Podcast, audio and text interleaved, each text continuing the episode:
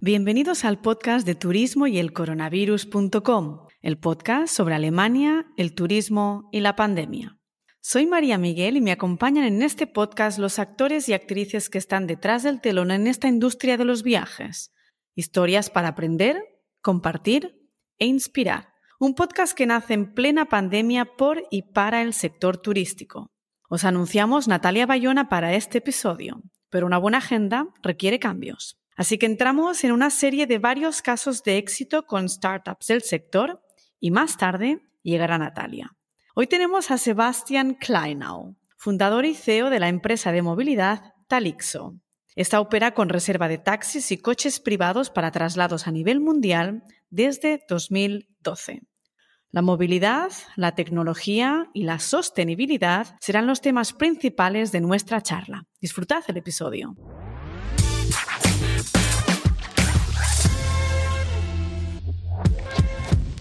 Buenas tardes, Sebastián, y bienvenida al podcast de Turismo y el Coronavirus. Es un gusto tenerte aquí con nosotros hoy. Mucho gusto de estar, estar invitado. Gracias, María.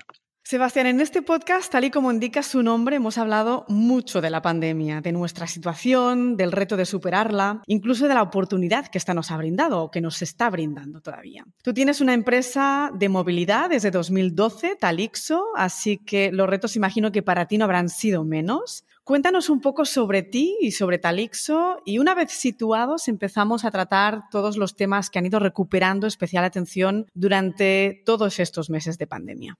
Bueno, mira, yo em, solo para uh, decírtelo antes que, que, ojalá mi español está suficiente bien porque a veces se me hace un poco, a, veces se me, me, atraca un poco, pero ahí, ahí empezamos. Mira, yo hablo español porque mi mamá es eh, peruana y mi padre es alemán, entonces ahí fundé Talixo en Berlín porque crecí en Alemania y, y también estudié ingeniería industrial. Y eso siempre cuento porque ahí se fundó mi, mi visión de Talixo que tuve en el 2012, que quería mejorar el mundo de movilidad, especialmente la última parte de un viaje, digamos, ¿no? Que siempre, siempre hubo, hubo bastante focación a vuelos, a hoteles, a, rental car, ¿no? Así, todas esas partes de la, del mundo de, viajes, pero todavía faltaba una, un last mile o el first mile, como se dice en inglés, y entonces eh, vi una, una gran oportunidad de hacerlo poco más mejor porque a este en, en el 2012 solo hubo Uber o, el taxi en el aeropuerto, pero para mí no fue eficiente, especialmente si hablas con las OTAs o si hablas con las operadoras de turismo, no pueden usar esos modos de movilidad entonces eh, pensé que, mira, ¿por qué no fundo o, lanzo una empresa global que puede ofrecer traslados y, movilidad para el mundo de, viajes centralmente en, un modo estándar? Y entonces fundé en 2012 Talixo y lo, hice con, también con la idea de eh, usar bastante tecnología, bastante también optimización, porque si ordenas los traslados antes, puedes optimizar todas las rutas y eso, lo digo porque después vamos a hablar sobre sostenibilidad. Entonces, eso fue mi visión inicial porque he visto que hay bastantes ineficiencias en ese, mercado. Y entonces lo fundé después de mi MBA, que lo hice en, INSEAD en, París, y fundé la, la, organización acá en Berlín. Y exactamente como tú dijiste, hubieran bastantes retos eh, en el camino. Tuvimos que eh, sacar plata o capital de, de, de, inversores para crecer. Después em, crecimos, hubo bastante competencia, pero después nos, eh, nos, establecemos en el mercado y al final nos, nos entró el COVID porque estábamos trabajando bastante con la industria de, viajes y fue la más afectada del COVID. Entonces tuvimos que luchar con una bajada eh, fenomenal de, de, de, la demanda, casi 90%. Pero mira, lo, hemos sobrevivido y ahora estamos viendo muy positivo al este, a este año porque está yendo muy bien. Me alegro, la verdad, que la perspectiva sea tan positiva porque a veces falta un poco, al menos aquí en Alemania, ¿no? donde tú y yo compartimos ciudad, a, veces falta un poco de perspectiva, son como demasiado precavidos, ¿no? Son muy vorsichtig, que, que dicen los alemanes. Gestionan ese futuro con mucho cuidado y a veces miro a nuestros países vecinos con cierta envidia que sean tan positivos, pero bueno, nuestro mindset es también con buena perspectiva, así que vamos hacia adelante para tener un, un super 2022. Imagino que la higiene ha sido pues el tema inicial que os ha ocupado en esta pandemia, luego hubo el cierre de fronteras prácticamente al mismo tiempo. Tú lo has dicho, fueron tiempos difíciles, caísteis un 90%, ¿no? Eso congela, pues lógicamente, un cierre de fronteras, buena parte del negocio. Y, me imagino que las optimizaciones en sostenibilidad habrán sido un tema que habrá estado en vuestra to-do list o, incluso que estará todavía. Mira, la, la pandemia hizo dos cosas, ¿no? La primera fue bueno para nuestro negocio empujó un poco más la, como se dice en castellano, el awareness, ¿no? el sentido para, para ese producto de traslados un poco más en la mente del, cliente, porque antes, mira, si tú viajas, de repente llegas en el aeropuerto, te, sientas en un taxi o te vas al, subterráneo, al transporte público, pero ahora la gente no quiere estar en sitios con bastante gente, entonces ah, están mirando, oye, ¿cómo podemos llegar al aeropuerto y llegar a nuestro, o, continuar a nuestro hotel sin tener tantos contactos con otras personas? Y los traslados fueron, fueron un producto bien preguntados, como se dice, demanded, ¿no? Así, eso fue, fue una gran oportunidad porque eso viste que el take rate, el, porcentaje que de, personas que ordenan un, vuelo y después ordenan un traslado, traslado privado se multiplicó. Entonces el volumen en total bajó 90%, es como te dije, pero el porcentaje de, vuelos que los, los eh, clientes ponen eh, o también ordenan un traslado eh, después, em, em, se, se, multiplicó desde de unos por, cientos a a veces 30%, ¿no? Cada tercer cliente ordenó un traslado privado. Entonces, eso fue el tema de la higiene, em, fue un selling proposition, ¿no? Así un, eh, muy fuerte para subir el negocio. Entonces, siempre estábamos manteniendo nuestras flotas bien limpias, desinfectadas. Eso fue el primer, la primera oportunidad de la pandemia que podíamos usar para también en el mundo después de la pandemia, em, em, usamos para, para mantener ese, e, ese, ese, esa, esa, demanda, ese, ese interés para, por un traslado. La, la segunda parte que hizo la pandemia con nosotros fue que hemos reducido todo por lo máximo para todavía sostener la operación. Y entonces ahí quitamos bastante también a personas, eso no, no, voy a mentir, pero también pusimos todo bien enfocado al producto central que ofrecemos, porque antes tú sabes cómo es la cosa con, con startups o compañías jóvenes, que siempre es un, un, eh, combate dentro enfocarse en, en, tu producto o desenfocarte porque hay tantas oportunidades. Entonces, la pandemia fue bueno para enfocarnos a el producto de, del traslado y también hacerlo en un modo bien sostenible, porque siempre estábamos viendo cómo podemos sostenernos de, vista de la compañía y cómo podemos sostener también quizás o usar eh, esa pandemia para establecer un producto bien sostenible para el futuro. Por ejemplo, subiendo la eficiencia de los, de los traslados, subir la higiene del vehículo para, para tener un producto que, que, se establece, ¿no? Entonces, así esos dos, dos factores eh, fueron bien positivos para, o aprendimos a usarlos para nuestra ventaja durante la pandemia. Has citado ese par de ejemplos de cómo podemos ser más sostenibles o cómo se puede mejorar, pero ¿cómo debería convivir la movilidad y la sostenibilidad? Mira, la movilidad es uno de los factores más graves que causa emisiones, ¿no? Eso, eso no es un, secreto. Entonces, para mí, convivir movilidad contra la sostenibilidad es, como se dice, no, no es cuestión que decir, mira, sostenibilidad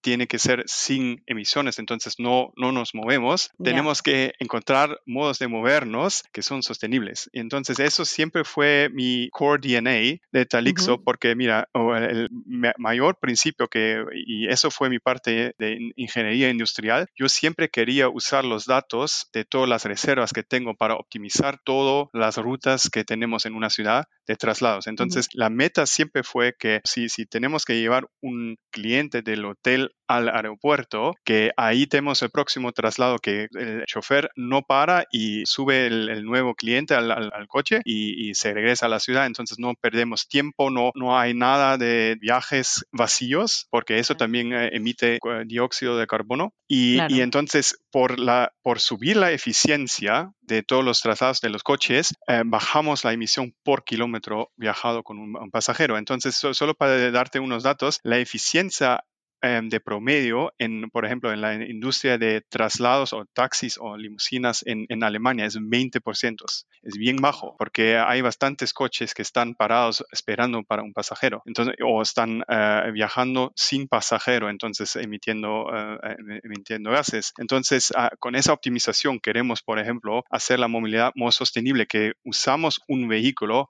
mejor para que no necesitamos tantos vehículos. Y el segundo factor que es bien importante para nosotros, que también pone la movilidad en convivencia con la sostenibilidad. Em, estamos empujando bastante el uso de coches eléctricos, porque ahorita bastantes clientes, especialmente los clientes de corporativos, tienen en su agenda las emisiones, eh, la, la sostenibilidad, y entonces también lo podemos usarlo no solo para estar sostenibles, pero también para vender nuestros productos, podemos usar ese factor y, estamos incentivando nuestras flotas para aumentar los coches eléctricos, para vender ese producto eléctrico y sostenible. Claro, pero como no trabajáis con flota propia, aquí viene la pregunta, es decir, ¿es, real esto? ¿El tema de la sostenibilidad con los proveedores? ¿Es algo que, ya es palpable? ¿Existe esa infraestructura? ¿Estamos preparados para esto? Los, proveedores con, con aquellos trabajamos, lo primero que están pensando es dinero, ¿no? Porque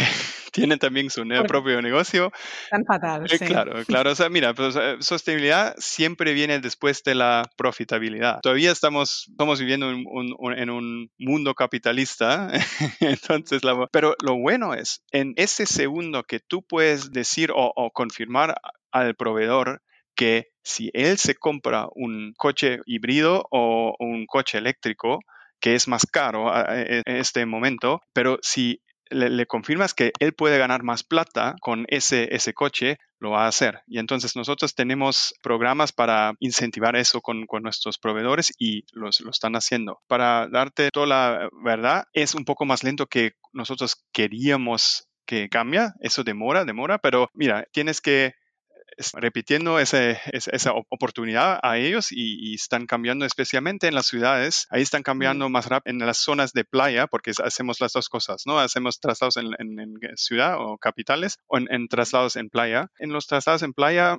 es un poco diferente porque ahí los clientes no, no, no, aprecian tanto el transporte eléctrico, ahí tiene que estar bien baratito el, el, precio, pero, pero en las ciudades, porque tenemos bastantes clientes corporativos que están mirando al, footprint, al carbon footprint y todo eso, ¿no? Ahí lo vendimos o, el interés es más grande. Pero estamos tratando y tenemos metas para este año empezar un producto carbon free. Vamos a ver eh, qué rápido arranca, pero después de ese año, eso es este año eh, vamos a tener un piloto y el próximo año vamos a, tratar de desarrollar y expandir ese. Yo creo, que, yo creo ciertamente que los proveedores necesitan recuperarse. Son estructuras al final pequeñas que han tenido prácticamente que despedirse de, muchísimos de sus colegas porque mucha gente en nuestros sectores se ha reorientado o necesitaba ingresos por otro lado y han tenido que vender mucha flota o mantener pues el mejor coche que tenían que igual no era eléctrico. Yo creo que en el momento que empiecen a correr esos volúmenes de facturación van a ver esos cambios porque yo creo que la conciencia sí que la tienen, que hay que mm. cambiar todo esto. quizás nos, nos, queda un año de paciencia todavía. sí. paso a paso. Mira, no, te olvides que recién hace unos meses que estábamos en pleno pandemia y mira, mm. como dije al principio, la primera prioridad es siempre sobrevivir económicamente y después puedes mm. pensar en la sostenibilidad. Pero si lo combinas, plata, el dinero con la sostenibilidad, es la combinación perfecta y eso tratamos de hacer con Talixo. Ofrecéis soluciones para OTAs, aerolíneas, agencias de viajes y empresas, eh, tenéis integraciones APIs, una app. Cuéntanos sobre toda la parte de propuesta de valor en la parte tecnológica. Mira, la, la propuesta tecnológica es bien simple porque el mundo de viajes ah, trabaja con siempre los mismos módulos técnicos, digamos, ¿no? tenemos una API para clientes que quieren integrar en la API, ofrecer traslados en sus puntos de venta como ellos quieran, pero también tenemos, por ejemplo, soluciones listas para, por ejemplo, ofrecer una white label, así una página que tiene la, marca del, del, cliente, digamos, para que ellos puedan fácilmente vender ese producto en diferentes puntos de ventas como ellos quieren. Entonces, tenemos toda la suite, la technical suite, todos los productos, módulos que el mundo de viajes, otras aerolíneas, como tú dijiste, necesitan para ofrecerlo en cualquier modo como ellos, ellos quieran. Y también a veces empezamos como, por ejemplo, con una, una white label y para hacer un piloto y cuando la, la performance es buena, cuando las ventas son buenas, ahí el cliente, la aerolínea o la OTA invierte en la API para tenerlo adentro de su, de, su transacción. Y más que nada, no es solo la parte tecnológica, pero lo es más importante para, para esos clientes eh, grandes, eh, digamos, que, que tenemos una cobertura global, un producto estandarizado, porque mira, no, quieren que, por ejemplo, en Hong Kong el traslado se, em, el proceso o el traslado es diferente que el traslado en Berlín. Quieren un estándar, como, es como una aerolínea. Somos como una aerolínea, pero para traslados. Porque si tú te sientas en un avión de Iberia o de Lufthansa, siempre sabes en qué, en qué te metes, ¿no? Entonces, siempre, siempre es un producto estandarizado. Y eso, eso fue la, el esfuerzo más grande para, para, todo el mundo de OTAS y, todos esos clientes, porque, porque hasta ahora no tenían ese proveedor global central para traslados pre-booked, ¿no? Porque eh, no, no, lo, no, lo, hubo antes, ¿no? Y ahora con Talixo lo, lo hemos armado y eso se, vende muy bien y eso es la eh, propuesta mayor. Nos hablas de esas soluciones expuestas que entendemos que evidentemente pues mejoran mucho la experiencia al cliente, en ese caso pues es un cliente B2B, que os hace especial en la experiencia del viajero? ¿Cuál es la propuesta de valor que mejora ofrecéis para el usuario final? Sí, en total, nuestro, nuestras ventas son B2B, pero en total son siempre B2B to C, ¿no? Si, si por ejemplo, ah. trabajamos con una OTA como Booking.com o Expedia, ahí siempre estamos bien enfocados al, a la experiencia del, del usuario final, como tú dijiste, ¿no? Entonces, siempre es la comodidad, por ejemplo, tenemos todas las ventajas de flight tracking. El cliente, por ejemplo, nos, nos da solo el número de vuelo y después lo llamamos el book and forget. So, tú reservas la reserva y después te, te, lo olvidas porque el chofer siempre va a mirar cuándo aterriza el avión y te va a esperar y no te tienes que preocupar de cualquier tiempo de, de esperanza o, o, que, que, por ejemplo, el, el chofer se, se, va después del tiempo que lo, lo reservaste. No, no, tenemos el flight tracking y entonces la comodidad es bien importante, ¿no? Esa es la primera experiencia especial que damos al cliente porque si no, si, si no le damos esa comodidad, él también puede usar un, taxi, ¿no? Así. Eh, claro. La segunda es, por ejemplo, también la seguridad, ¿no? Porque en Berlín o en Madrid ese, ese factor no es tan grave, pero si, si aterrizas en un país que no hablas el, el lenguaje o o que quieres tener más seguridad y más calidad del traslado y quieres saber en qué te metes, ¿no? Entonces, entonces hay eso también,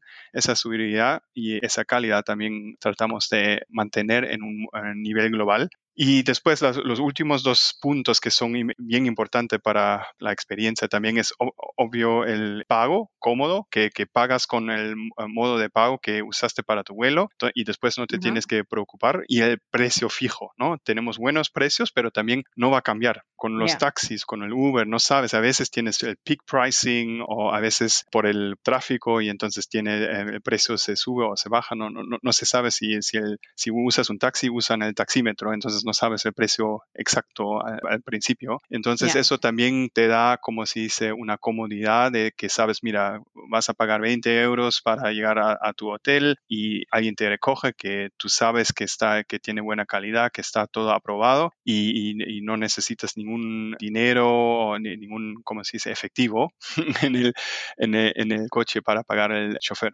Y es, bien interesante, también yo lo sentí cuando yo estaba viajando y obvio yo estaba usando nuestro servicio. Tú siempre piensas que lo más importante es el vuelo y el hotel porque es lo más caro, pero después cuando tienes toda esa experiencia de llegar desde tu casa hacia el hotel, pero sin ningún problema porque todo está encargado, todo está pagado y te, recogen, ese, eso te da el, esa little extra que decide si tú empiezas tu, tus vacaciones bien o mal. Sí, sí, la verdad es que aterrizar, estar en otro destino desconocido y la comodidad de que te vengan a buscar, que te recojan y que te lleven a tu destino final donde vas a alojarte, es fundamental que funcione soft, sin problemas, porque es el inicio de tus vacaciones y como tú dices, es, es, muy, muy importante, más de lo que creemos. ¿Cuál es la estructura empresarial? ¿Cuántos sois? ¿Cuántas oficinas? Incluso siendo operador global, ¿cuántos países operáis? Cuéntanos un poco sobre estos datos. Mira, en este momento estamos operando en 130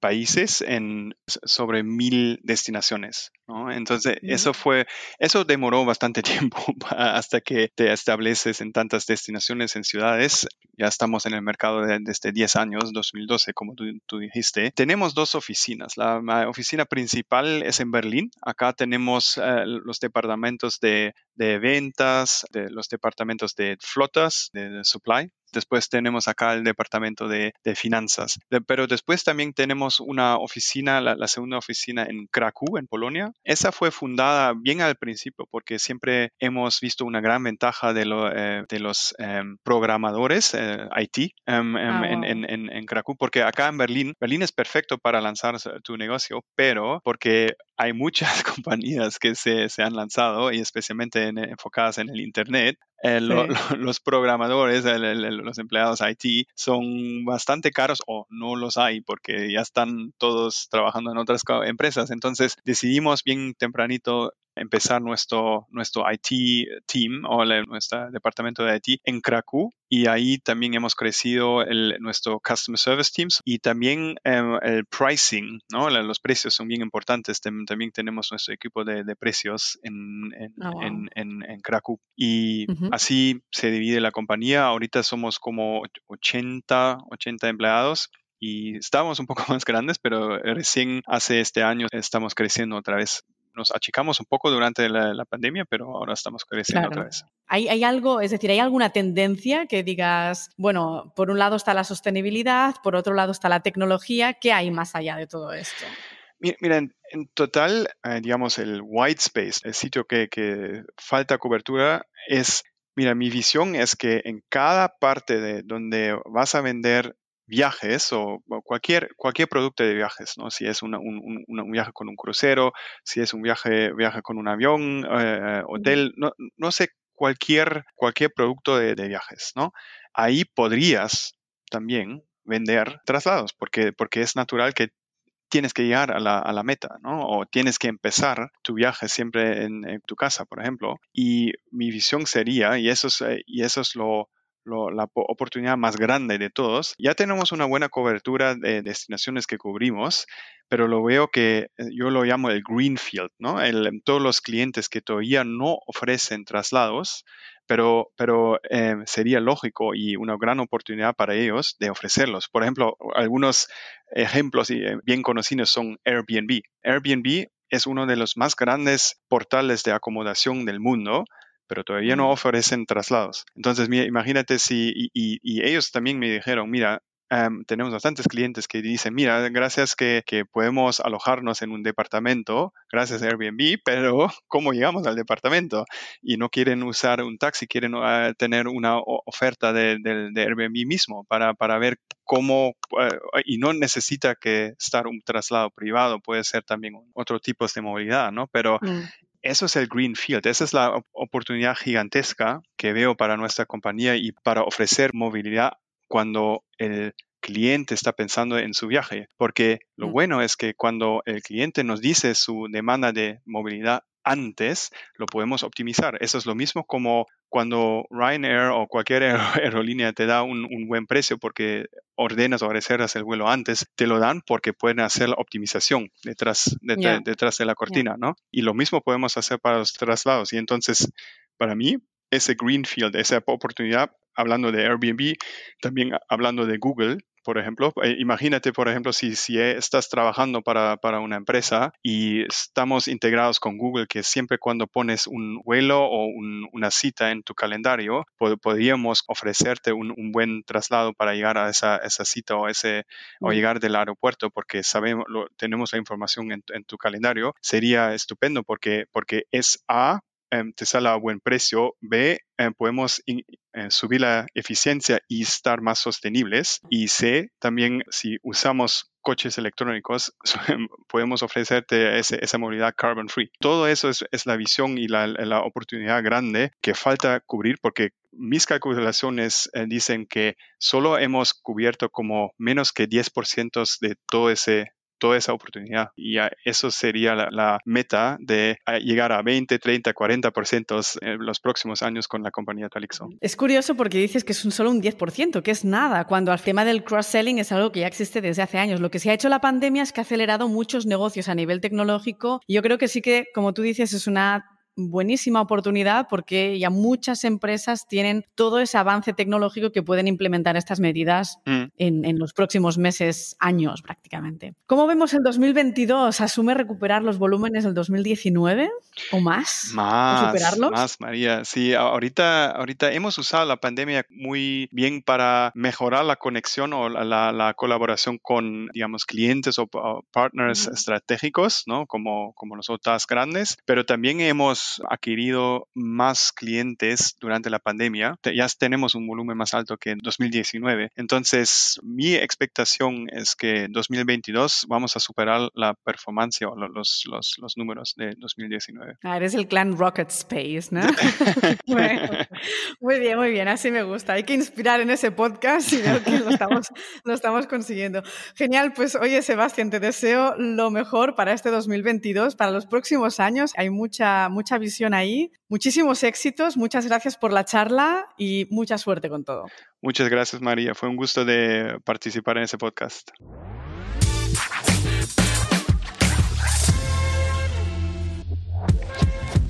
Espero que os haya gustado el episodio con Sebastián. Otro candidato que ante retos ve grandes oportunidades, más ventas con motivo de la higiene, más concentración en el producto en un momento de reestructuración y parón por el cierre de fronteras y una tecnología que hay que aprovechar para implementar producto a otros canales del mundo del travel. La semana que viene hablamos con Stefan Ilk, cofundador y CMO de Backpacker Trail, la plataforma más grande de viajes para mochileros. Hasta entonces.